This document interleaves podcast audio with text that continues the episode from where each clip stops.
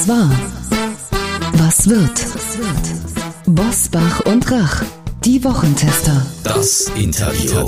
Powered bei Redaktionsnetzwerk Deutschland und Kölner Stadtanzeiger. Und hier sind die Wochentester. Wolfgang Bosbach und Christian Rach. Hallo und herzlich willkommen, Christian Rach hier aus Hamburg.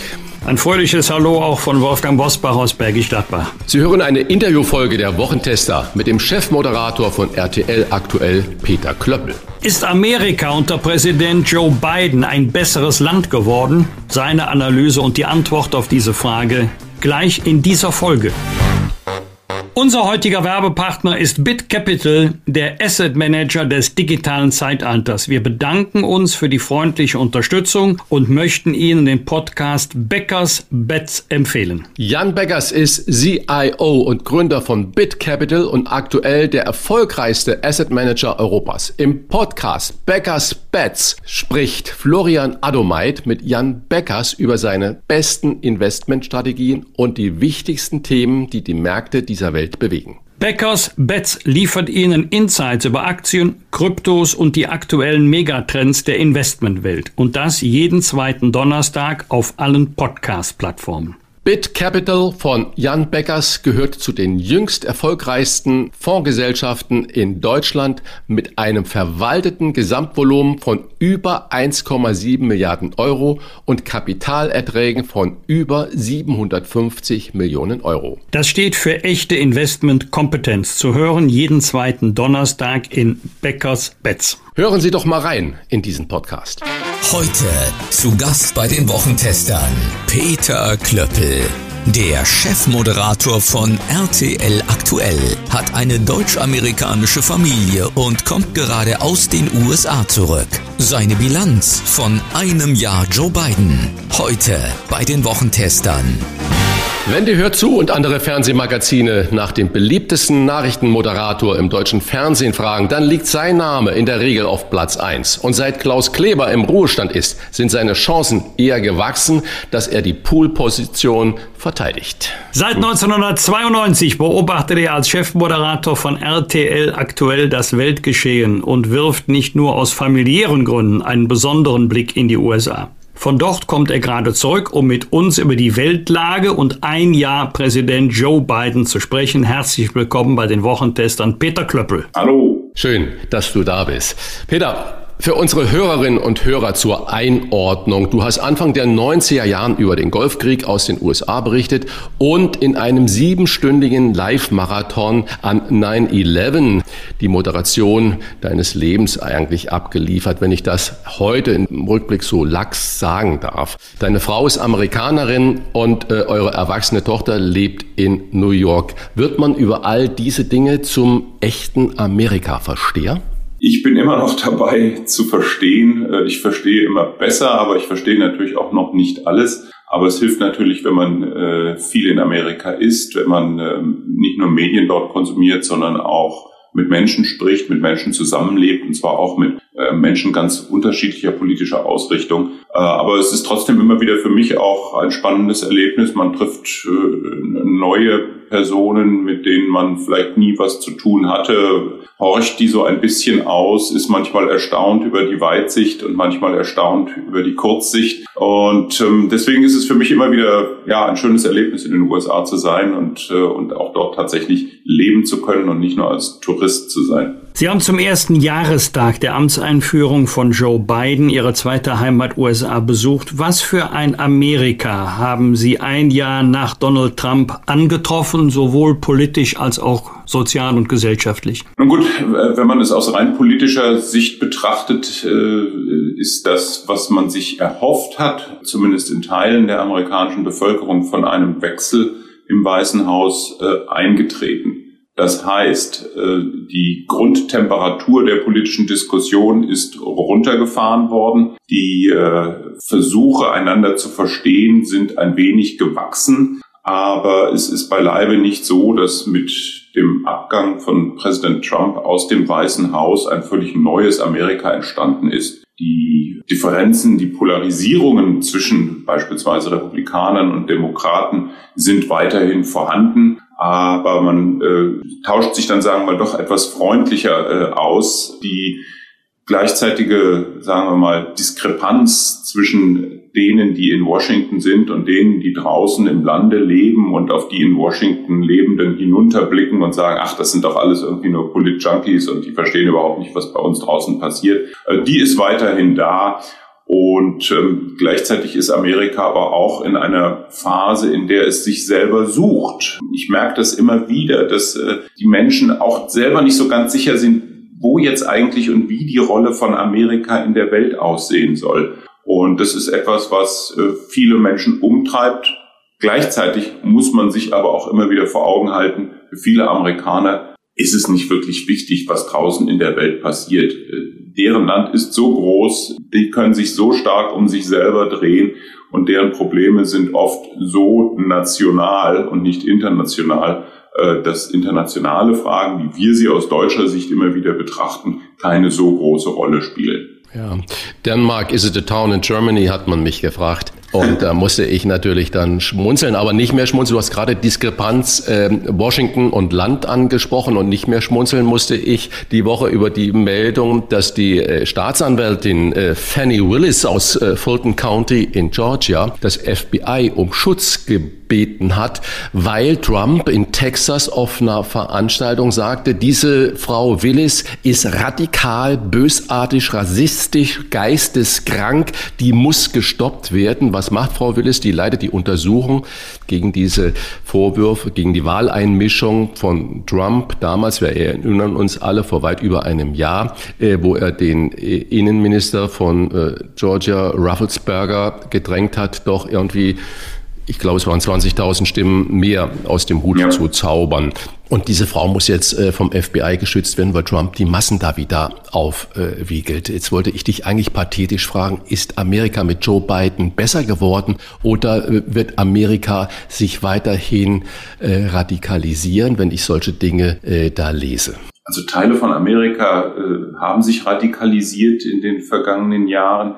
Andere Teile sind aber weiterhin auch sehr friedlich geblieben. Das darf uns trotzdem nicht den Eindruck, äh, sagen wir mal, bei uns den Eindruck hinterlassen, äh, dass alles prima ist und dass ein Präsident oder ein ehemaliger Präsident wie Donald Trump mit solchen Worten nicht auch Unruhe stiftet und Unruhe stiften will.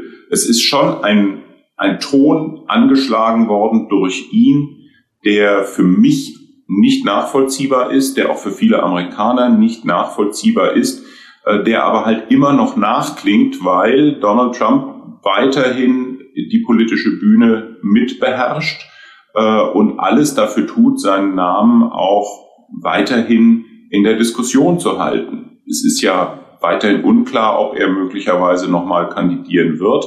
Äh, er sammelt Geld, er sammelt Stimmen, er sammelt Unterstützung in der Partei und dazu gehört, dass er natürlich mit einer solchen Rhetorik äh, wie wir sie jetzt hier beispielsweise, äh, die gerade angesprochen hast, gehört haben, äh, ja nicht alleine steht, sondern es sind viele andere, die ähnlich reden. Und er ist einer, der immer wieder anstachelt zu nicht nur rhetorischen, sondern manchmal auch durchaus gewalttätigen Vorgehen in einer Gesellschaft, in der ja auch die Möglichkeiten, sich gewalttätig quasi äh, zu beteiligen, durchaus vorhanden sind. Es ist eine Unmenge immer noch und weiterhin an Waffen äh, in der Gesellschaft äh, unterwegs. Wir haben äh, diese Aufstände gesehen im vergangenen Jahr äh, im Mittleren Westen, als beispielsweise ein, ein, junger Mann dann mit einem Sturmgewehr auf die Straßen gegangen ist und äh, angefangen hat, auch um sich zu schießen. All das wird auch mit befördert und mit befeuert von dieser Rhetorik des ehemaligen Präsidenten und von dann natürlich Unterstützern dieses Präsidenten, die sagen, er sagt, Amerika äh, steht unter Beschuss, wir müssen uns wehren und genau das tun wir. Also es ist schon in manchen Fällen erschreckend zu sehen, wie diese Rhetorik des ehemaligen Präsidenten auch heute noch äh, die Menschen beeinflusst und wahrscheinlich auch noch eine ganze Zeit lang beeinflussen wird. Diese Woche, am Wochenende reist ja unser Bundeskanzler Olaf Scholz nach Washington und wird dann am Montag auch von Präsident Biden empfangen. Erste Frage, was erwartest du dir von diesem Besuch? Äh, wird er die deutsche Position klar machen? Angela Merkel war ja durchaus geschätzt in Washington oder in, in den USA. Und das Zweite, wir werden in der kommenden Folge äh, bei den Wochentestern mit dem SPD-Urgestein Klaus von Donani über nationale Interessen sprechen. Und und seine Position, wir sollten uns nicht von einer Freundschaft leiten lassen, die von Seiten der USA nicht im europäischen Sinn praktiziert äh, wird. Du hast ja auch gerade gesagt, dass die nationalen Interessen in der USA eigentlich immer wieder die außenpolitischen Interessen überwiegen. Donani wagt rhetorisch keine Antwort auf die Frage, ob die Vereinigten Staaten äh, Europa fallen lassen würden, wenn es in deren Politik passe. Was ist denn da dein Eindruck, wenn es innenpolitisch notwendig wäre, würde USA Europa fallen lassen? Und was erwartest du dir vom Besuch von Olaf Scholz?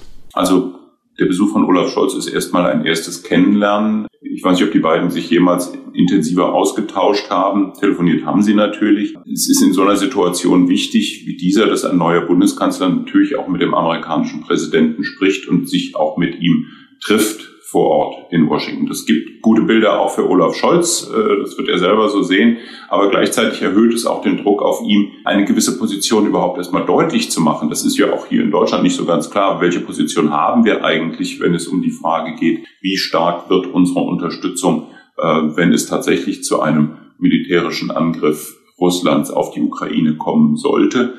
Das wird er erklären müssen, äh, wie groß da die Zurückhaltung oder auch Nicht-Zurückhaltung Deutschlands sein wird. Olaf Scholz hat natürlich die Position, wir sind als Teil der NATO jetzt äh, natürlich auch Teil äh, einer gemeinsamen Verpflichtung, unser Gesamtterritorium zu schützen. Jetzt ist ein Angriff auf die Ukraine kein Angriff auf die NATO. Aber nichtsdestotrotz ist natürlich die Frage, wie sich Russland in Europa verhält, eine, die die NATO intensiv beschäftigt. Darüber wird man reden müssen und reden werden. Ich bin auch gespannt, äh, ob von Olaf Scholz da etwas stärkere, klarere Worte kommen werden als das, was wir in den vergangenen Wochen in Anführungsstrichen auch nicht gehört haben. Äh, das Zweite, Amerika äh, ist natürlich innenpolitisch sehr stark an seinem eigenen Wohl interessiert. Es ist Amerika aber auch klar, dass eine Politik, die diese große Nation von Europa, den europäischen Verbünden und der NATO trennt, alles andere als sinnvoll wäre. An wen soll sich denn die USA, an wen sollen sich die Amerikaner wenden, wenn Deutschland, wenn Europa, wenn die NATO nicht mehr als Partner da ist. Äh, es ist nicht so, dass man sich an China annähern möchte. Es ist nicht so, dass man sich an Russland annähern möchte. Also es ist schon eine extrem enge Verbindung vorhanden zwischen Europa und damit auch Deutschland und den USA. Ich glaube nicht, dass jemals die Amerikaner in, also kann auch nicht tausend Jahre in die Zukunft blicken, aber in den nächsten Jahrzehnten wird sich an dieser Bündnistreue der Amerikaner und auch der Europäer gegenüber den USA nicht viel ändern. Doch noch Nachfrage. Hat Amerika Angst, dass sich Russland und China zusammen verbünden? Dann würden ja die USA zumindest auch militärisch äh, richtig alt aussehen können. Ja, man muss das auch immer, glaube ich, unter globalen äh, ökonomischen Zusammenhängen betrachten. China hat natürlich auch ein großes Interesse daran, dass die eigene Volkswirtschaft äh, weiter wächst, äh, dass der wirtschaftliche Einfluss und damit natürlich auch der politische in gewisser Weise auch der militärische Einfluss äh, Chinas wächst. Ich glaube nicht, dass die Chinesen sagen, oh, wir machen das gemeinsam mit Russland, äh, weil auf die kann man sich so gut verlassen. Nein, die Chinesen machen ihr eigenes Ding. Äh, ich glaube nicht, dass die Amerikaner Sorge haben, dass wir da zu einem neuen Bündnis kommen, das sich gegen Amerika richtet. Äh, die Russen haben erstmal selber mit sich viel zu tun.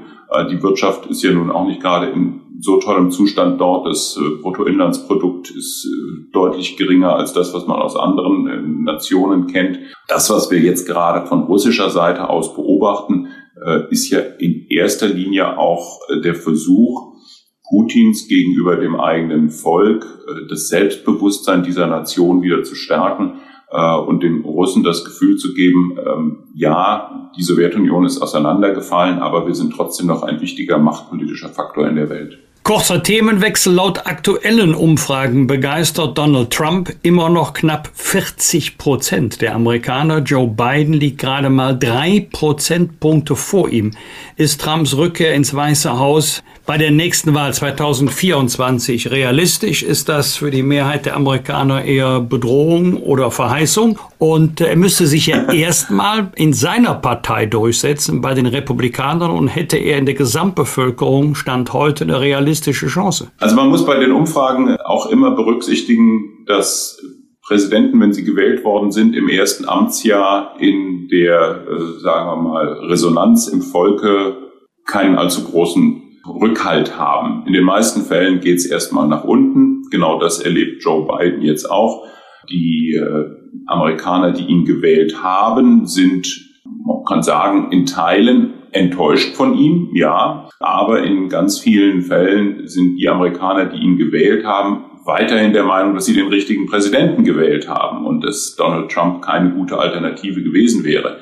Wenn wir uns das Wahlergebnis nur mal anschauen, sehen wir ja auch, dass nicht mal die Hälfte der äh, Amerikaner tatsächlich ihre Stimme für Donald Trump abgegeben haben, also der Wähler, äh, dass Joe Biden ganz klar auch in diesem sogenannten Popular Vote, also in der Gesamtzahl der Stimmen deutlich vor ihm gelegen hat. Nichtsdestotrotz muss man damit rechnen, dass Donald Trump äh, selber wieder sagt, ja, ich würde gerne wieder antreten.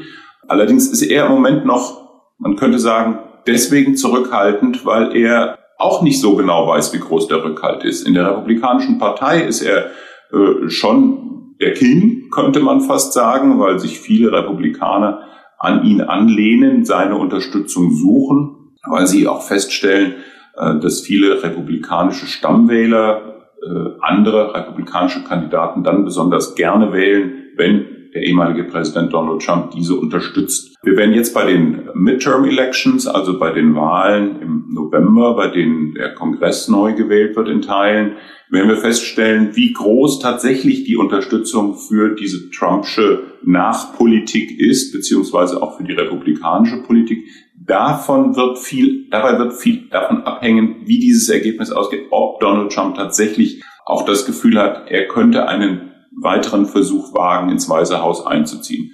Und ja, er kann das nicht selber entscheiden, sondern es wird Vorwahlen geben. Bei den Umfragen, die ich kenne, liegt er zumindest, was die derzeitigen republikanischen Kandidaten angeht, weiter vorne. Aber äh, eine hundertprozentige Garantie, dass er antritt, die gibt es nicht. Aber es gibt durchaus eine beträchtliche Wahrscheinlichkeit. Dass er dann nochmal gewählt würde, ist dann natürlich immer noch eine andere Frage. Auch da wird sich viel von den politischen, sagen wir mal, Entwicklungen und auch von den wirtschaftlichen Entwicklungen im, in den nächsten zwei Jahren wird davon abhängen. Denn wenn es den Amerikanern wirtschaftlich gut geht, dann werden sie das auch in erster Linie dem Präsidenten zuschreiben. Und ähm, deswegen könnte Joe Biden, beziehungsweise wer auch immer dann der demokratische Kandidat ist, könnte durchaus dann auch wieder die Mehrheit holen. Es äh, gibt ja inzwischen auch zwei, drei oder sogar vier Gouverneure, republikanische Gouverneure, die sagen, nee, äh, mit Trump wird das nichts mehr. Darauf die Frage, es gibt ja auch Stimmen, äh, die sagen, wenn Trump nicht mehr sich zur Wahl stellt, sei das noch kein Ende des Trumpismus in der Republikanischen Partei. Was sagt das über die Amerikaner aus? Haben die eine Sehnsucht nach einer starken Hand? Viele Nationen haben äh, leider die Sehnsucht nach einer starken Hand, von der sie erwarten, dass sie alle Probleme im Handstreich löst. Das ist in Amerika nicht anders. Es gibt aber auch in der Republikanischen Partei äh, Stimmen, die sagen, das, was wir an in Anführungsstrichen starker Hand von Donald Trump äh, gesehen haben, war im Endeffekt eine Chimäre, war mehr, sagen wir mal, laute Worte, als tatsächlich Taten, war nicht wirklich das, was Amerika dauerhaft gut tut. Äh, deswegen, ja, ist es wie oft so in einer Nation, die natürlich äh, von einem Präsidenten sehr stark auch nicht nur geführt, sondern auch gestaltet wird, ist es natürlich immer verbunden äh, mit der Frage, wie stark ist diese Person? Wie sehr vertritt diese Person, diese eine Person unsere Interessen? Und das ist natürlich eine Zuspitzung immer auf einen Kandidaten oder eine Kandidatin, der Stärke nach außen repräsentiert. Äh, und da hat Donald Trump zumindest, als er gewählt wurde, vor mehr als fünf Jahren, den Eindruck bei vielen hinterlassen, ja, genau das ist die richtige Persönlichkeit. Wie man dann bei der Wahl vier Jahre später gesehen hat, haben viele Amerikaner sich dann davon abgewandt und gesagt, das war es dann doch nicht. Jetzt haben wir einen Präsidenten in den USA, der erfahren ist, aber natürlich auch mit 78 Jahren nicht mehr der Jüngste und von vielen auch nicht unbedingt als der Stärkste angesehen wird. Äh, das ist auch für mich interessant zu sehen äh, und zu beobachten, wie die Menschen dort mit dieser Führungsfrage umgehen. Wollen sie tatsächlich einen Präsidenten haben, der laut ist, der ständig Tweets absetzt, in denen er die politischen Gegner beschimpft? Oder wollen sie jemanden haben, der doch den Eindruck hinterlässt, er versucht Amerika zu vereinen, wieder zusammenzubringen, aus Amerika wieder die United States zu machen, äh, von denen dann immer gesprochen wird? Oder äh, ist das dann doch jemand, den Sie als zu schwach ansehen? Das finde ich auch als politischer Beobachter hochinteressant und spannend, wie eine Gesellschaft mit genau dieser Frage umgeht. Wir werden in den nächsten, wie gesagt, zwei Jahren sehen, wie sich Joe Biden weiter schlägt im Weißen Haus und es wird hochspannend sein äh, zu beobachten, ob Donald Trump tatsächlich versucht, wieder ins Weiße Haus einzuziehen und auch mit welcher Politik er das dann versucht zu tun. Wobei ich persönlich sagen würde, er kann gar nicht anders als das sein, was wir in den vergangenen vier Jahren auch gesehen haben, nämlich ein Präsident, der laute Worte spricht, denen wenig Taten folgen. Hat diese Sehnsucht nach der viel zitierten starken Hand oder nach einfachen Botschaften etwas mit der Komplexität der Welt in unserer Zeit zu tun? Und ganz gewiss nicht nur in den USA, dieses Phänomen gibt es ja auch bei uns. Ja, das ist eine Beobachtung, die wir ja tatsächlich in vielen Ländern sehen. Populismus äh, ist äh, durchaus populärer geworden. Äh, einfache Botschaften, die viele Menschen verstehen und auch unterschreiben, sind populärer geworden. Äh, und das hat sehr viel natürlich mit dieser komplexen Welt zu tun, in der wir leben. Ähm, noch dazu leben wir ja in einer Welt, die in ihrer Komplexität auch für viele Menschen immer, sagen wir mal, klarer wird, weil sie immer stärker diese Komplexität sehen und sich deswegen erst recht nach einfachen Botschaften sehnen. Wir werden überflutet von Informationen. Wir äh, haben manchmal wissen wir gar nicht so richtig, wo uns der Kopf steht. Äh, und wenn dann jemand kommt, der sagt, also pass auf Leute, vergesst das alles. Ich sage euch, es ist ganz simpel und wir machen das so und so. Dann setzt sich manchmal doch bei dem einen oder anderen so ein Gefühl der Erleichterung durch und man äh, denkt, ja, also wenn das so einfach ist, also dann glaube ich, kann ich dem oder dieser Person auch meine Stimme geben. Es ist fatal, aber dagegen hilft tatsächlich auch nur, und das sage ich als Journalist natürlich erst recht, dass man sich informiert, äh, dass man sich äh, auch tatsächlich aus den eigenen äh, Filterblasen herausbegibt und nach Informationen nicht nur an den gewohnten Stellen sucht, sondern auch bereit ist, den Dialog zu führen, zuzuhören, andere Meinungen zuzulassen, um sich dann auch tatsächlich eine eigene bessere Meinung bilden zu können. Wir haben jetzt gerade über äh, Joe Biden gesprochen und ich erinnere mich noch, als plötzlich Kamala Harris auftauchte als Kandidatin für den Vizepräsidentenposten.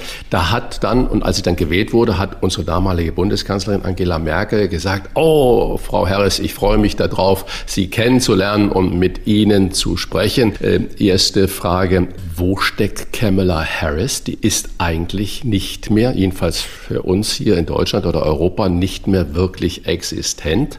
Und zweite Frage, ich habe gerade Angela Merkel erwähnt, du hast ja dein ganzes Journalistenleben lang sie beobachtet und irgendwann hast du mal sinngemäß über sie gesagt, ich zitiere, echte unumgängliche Krisen konnte äh, Merkel, da war sie zupackend. Jetzt haben wir schon Scholz gesprochen, der nach Washington reist. Wie ist denn da dein Eindruck? Kann Scholz die Krise? Fangen wir mal mit Kamala Harris an. Ähm, sie ist weiterhin ja Vizepräsidentin. Das Vizepräsidentenamt in Amerika ist nie ein Amt gewesen, das von besonderer Sichtbarkeit geprägt war. diesem, sagen wir mal, Oberthema leidet natürlich auch Frau Harris. Alle Augen blicken erstmal auf den Präsidenten und auf das, was er tut. Er hat ihr Aufgaben gegeben, beispielsweise äh, bei der Bekämpfung der Pandemie, aber auch bei der Frage der Immigration, also sprich der illegalen Einwanderung, äh, ganz besonders äh, aus den zentralamerikanischen, südamerikanischen Staaten. Das heißt, sie hat schon Aufgaben, die sie erfüllt, aber sie ist auch nicht die Person, die sich dann in den Vordergrund spielt.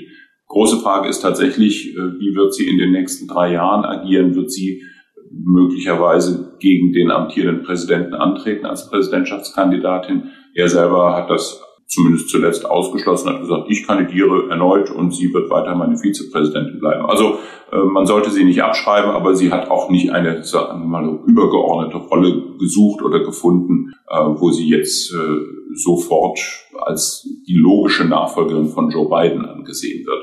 Was jetzt Olaf Scholz angeht, wir werden es sehen. Er, er, muss sich ja selber offenbar auch erst finden in seinem Amt. Er ist grundsätzlich ja, äh, Wolfgang Busbach kennt ihn natürlich viel besser als ich.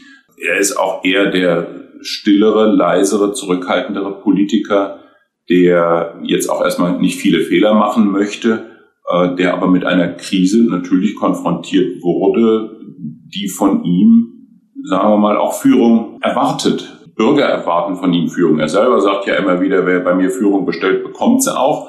Äh, Im Moment würde ich mal sagen, war das eine eher zurückhaltende Form der Führung, die wir gesehen haben. Aber ich glaube, dass er auch in diesem Amt weiter wachsen muss. Äh, ich glaube auch, dass er wachsen wird und dass wir von ihm mehr hören werden. Aber er wird natürlich nie der Lautsprecher äh, wie andere Politiker das möglicherweise nicht nur in seiner Partei, sondern auch in anderen Parteien sind oder gewesen wären, wenn sie als Bundeskanzler gewählt worden wären. Bleiben wir noch mal ganz kurz im Lande. Der Corona-Expertenrat hat die oft widersprüchliche Kommunikation von Politik und staatlichen Stellen in der Pandemie angemahnt. Der Befund, da ist viel Vertrauen verspielt worden. Frage an Sie als Kommunikationsprofi. Was müsste eine Regierung jetzt tun, um die Impfquote doch noch über 80 Prozent zu bringen? Jetzt mal völlig unabhängig von einer noch zu diskutierenden und zu entscheidenden Impfpflicht. Also ich gehe fast nicht mehr davon aus, dass wir die Impfquote auf, auf über 80 Prozent bekommen werden.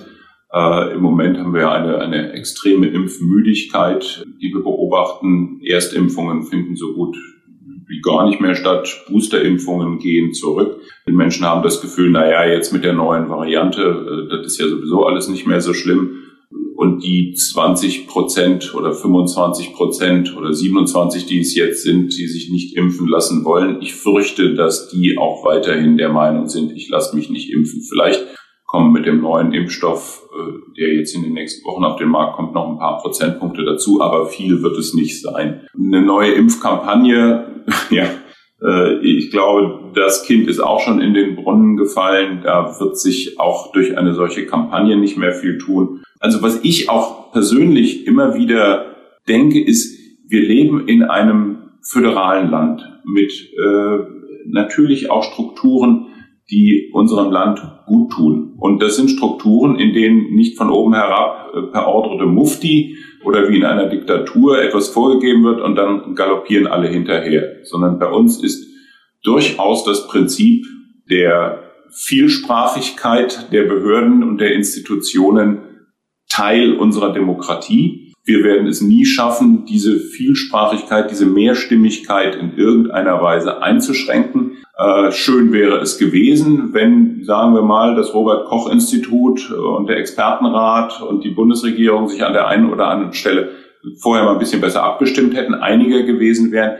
Aber das kriegen wir nicht mehr eingebremst. Äh, und wir dürfen auch nicht vergessen, wir sind in einem riesigen, auch medizinisch-wissenschaftlichen Experiment gefangen. Ein Virus, der um die Welt rast, hat uns erfasst. Die Wissenschaft versucht, den einzugrenzen. Die Politik muss die Rahmenbedingungen dafür setzen. Und das ist eine Operation am offenen Herzen.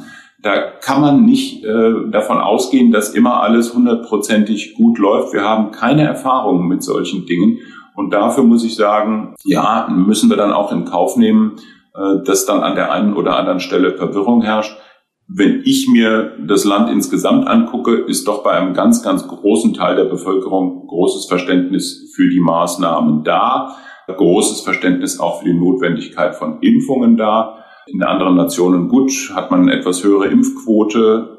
Auch wir werden trotz allem in den nächsten Wochen und Monaten beginnen, wieder ein normales und normaleres Leben zu führen.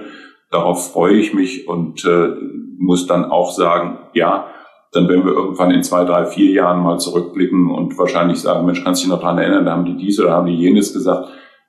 Okay, wir haben es auch irgendwie überstanden. Viele in Europa fragen sich Herr Klöppel, ob wir vor einem neuen Krieg stehen. Äh, angesichts des Konfliktes Russland-Ukraine, Wladimir Putin hat in dieser Woche noch einmal eindringlich vor einer Kriegsgefahr in Europa gewarnt. Sollte die Ukraine Mitglied der NATO werden. Glauben Sie, ist ja nur eine Einschätzung. Mir kann es ja nicht sein, dass die NATO die Ukraine in nächster Zeit aufnehmen wird. Dann wäre es ja ein Bündnisfall, wenn es zu einem Krieg käme. Oder werden die USA als Führungsmacht in der NATO eher sagen, das möchten wir nicht riskieren, weil es mit einer militärischen Eskalation verbunden wäre? Ich kann mir nicht vorstellen, dass wir in, in absehbarer Zukunft äh, die Ukraine in die NATO aufnehmen werden. Es gibt natürlich Bestrebungen in der Ukraine, sich stärker an den Westen anzunähern. Aber der äh, Westen, die NATO, Amerika und auch alle europäischen Nationen, denen ist schon klar, was das insgesamt geopolitisch äh, und auch strategisch für Zentraleuropa bedeuten würde. Ich glaube nicht, dass man dieses Risiko in Anführungsstrichen eingehen würde. Peter, äh, wunderbare Einschätzungen. Kurz nochmal zurück zu dem Privaten.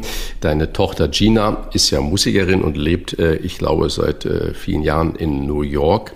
Wie war das für euch als Familie während der Pandemie, als die USA ja auch die Grenzen dicht gemacht hat oder umgekehrt Europa natürlich genauso?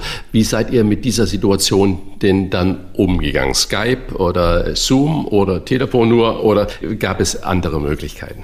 Also natürlich ja, Zoom und Telefon. Nun sind wir aber in der privilegierten Situation, meine Frau ist Amerikanerin äh, und ich als Ehegatte eine Amerikanerin durfte reisen in die USA und auch dann logischerweise wieder zurück nach Europa ohne Einschränkungen. Das heißt, wir konnten uns schon sehen, wir haben uns auch getroffen und ähm, äh, so gesehen war für uns jetzt die Pandemie nicht so dramatisch in ihren Auswirkungen, was das Familienleben angeht, wie das viele andere Menschen erlebt haben. Äh, aber ich kann gut verstehen, äh, dass äh, natürlich auch viele Familien quasi auseinandergerissen worden sind für mehr als ein Jahr durch die Reisebeschränkungen. Wir haben es gut überstanden, Gott sei Dank, und ähm, wir versuchen uns auch weiterhin regelmäßig persönlich zu treffen und nicht nur über auf elektronischem Wege. Das waren die eher leichten Fragen. Jetzt wird's schwer, denn zum Abschluss möchten wir Sie gerne noch persönlicher kennenlernen. Dazu befragen wir unsere Gäste von Zeit zu Zeit in unserer Rubrik die verflixten sieben. Sieben entweder oder Fragen, aber einmal dürfen Sie weder noch sagen. Äh, sind Sie startklar? Okay, versuchen wir es mal. Ja, das ist jetzt, kommt jetzt überraschend, aber gut, okay. Die verflixten sieben. Köln oder Bonn? Bonn. Das war aber mit lange Zögern. Äh, ja, ich zitiere. ich muss da ja, ich muss da ja, ich gebe ja zu, da schlagen zwei Herzen in meiner Brust. Ich meine, ich habe einen Großteil meines Berufslebens und auch meines privaten Lebens in Bonn verbracht. Äh, gleichzeitig ist aber natürlich auch mein Büro jetzt hier in Köln. Ich mag Köln. Äh, Bonn ist mir noch ein bisschen näher weil ich da länger gelebt habe und die Stadt ist von ihrer Größe her auch ein bisschen überschaubarer. Also so gesehen, ja doch, ich bin doch eher Bonner. Okay, dann äh, beginne ich die zweite Frage ebenfalls mit dem Zitat, was ich in der Süddeutschen äh, gefunden habe. Traue nur den Augen, die du zuvor selbst gegessen hast. Meine Frage, Dschungelcamp oder Wetten das? Ähm, Dschungelcamp. Muss ich das jetzt begründen? Ja, gerne. gerne Begründung. Es könnte ja auch, Herr Klöppel, es könnte ja auch davon abhängen, wo Sie lieber wären als Gast. Weder dem einen noch in dem anderen. Also ich gucke gerne äh, Dschungelcamp, weil es einfach eine skurrile, außergewöhnliche Fernsehsituation ist. Und ähm, wir sind ja alle auch, sagen wir mal, so ein bisschen äh, neugierig äh, auf Menschen und, und auch ganz besonders auf Spannungen, die entstehen, wenn da viele Menschen auf kleinem Raum zusammengedrückt werden. Was ich aber auch ganz ehrlich im Dschungelcamp nicht so gerne gucke, das ist dann die kulinarische äh, Komponente, in der es dann darum geht, Dinge zu essen, die mir weit entfernt ist, nicht in den Mund nehmen. Also so gesehen, es gibt viele Teile des Dschungelcamps, die mir sehr gut gefallen und bei anderen, äh, da muss ich dann mal kurz wegschalten. Dieses Zitat der Süddeutschen hatte natürlich genau diesen Bezug über das Dschungelcamp. Trau nur den Augen, die du zuvor selbst gegessen hast. Ja. Ne? genau. Chef Moderator oder lieber doch Chef Redakteur? Chef Moderator, weil ich als Moderator jeden Tag am Ende des Tages eine Sendung präsentieren kann, die wir innerhalb der davorliegenden acht, zehn, zwölf, 14 Stunden aufgebaut haben. Das ist jeden Abend ein beglückendes Ereignis. Als Chefredakteur ist man ja dann doch oft auch in sehr langen Linien unterwegs, muss strategisch entscheiden, äh, schiebt Dinge an, die dann klappen oder nicht klappen. Das kann manchmal frustrierend sein, wenn das nicht so funktioniert, wie man sich das wünscht. Als Chefmoderator weiß ich, um 18.45 Uhr muss da was präsentiert werden und ich darf es präsentieren. Und das ist, wie gesagt, auch nach 30 Jahren immer wieder ein beglückendes Erlebnis. Präsentieren ist das nächste Stichwort. Streaming oder Fernsehen? Beides. Ich bin immer noch ein großer Fan von Live-Fernsehen, äh, aber gucke an der einen oder anderen Stelle doch auch äh, mal Serien, die ich streame oder die ich auch bei Streaming-Anbietern suche und finde. Also ich suche mir quasi meinen Medienkonsum so zusammen, wie er mir auf meinem großen Fernseher zu Hause geliefert wird. Und da gibt es ja so viele Möglichkeiten inzwischen. Also da ist das sagen wir mal, Medienerlebnis schon schöner geworden, auch in den letzten zehn Jahren. Kommen wir zu den führenden Intellektuellen im Lande. Dieter Bohlen oder Florian Silbereisen? Weder noch.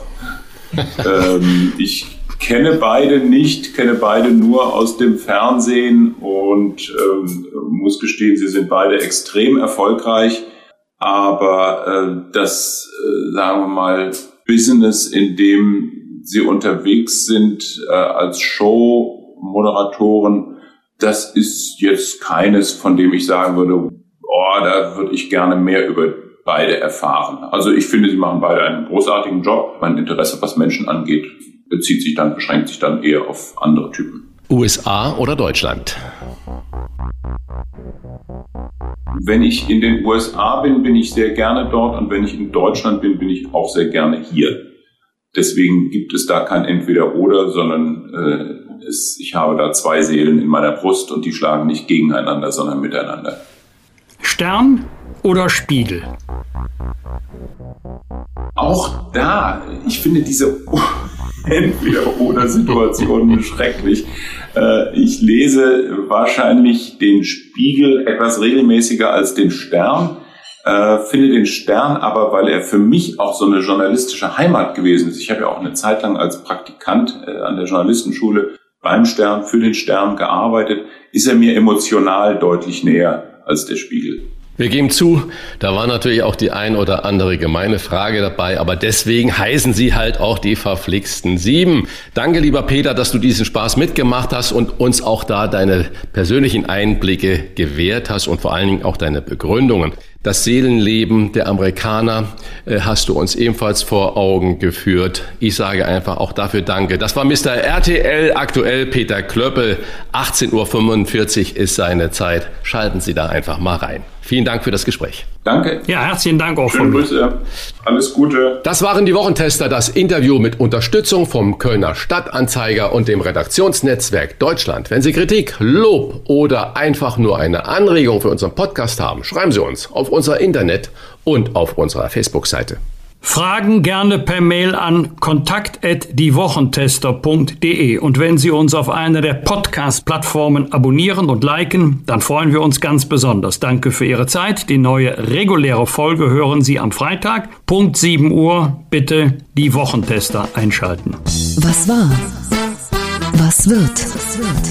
Wolfgang Bosbach und Christian Rach sind die Wochentester.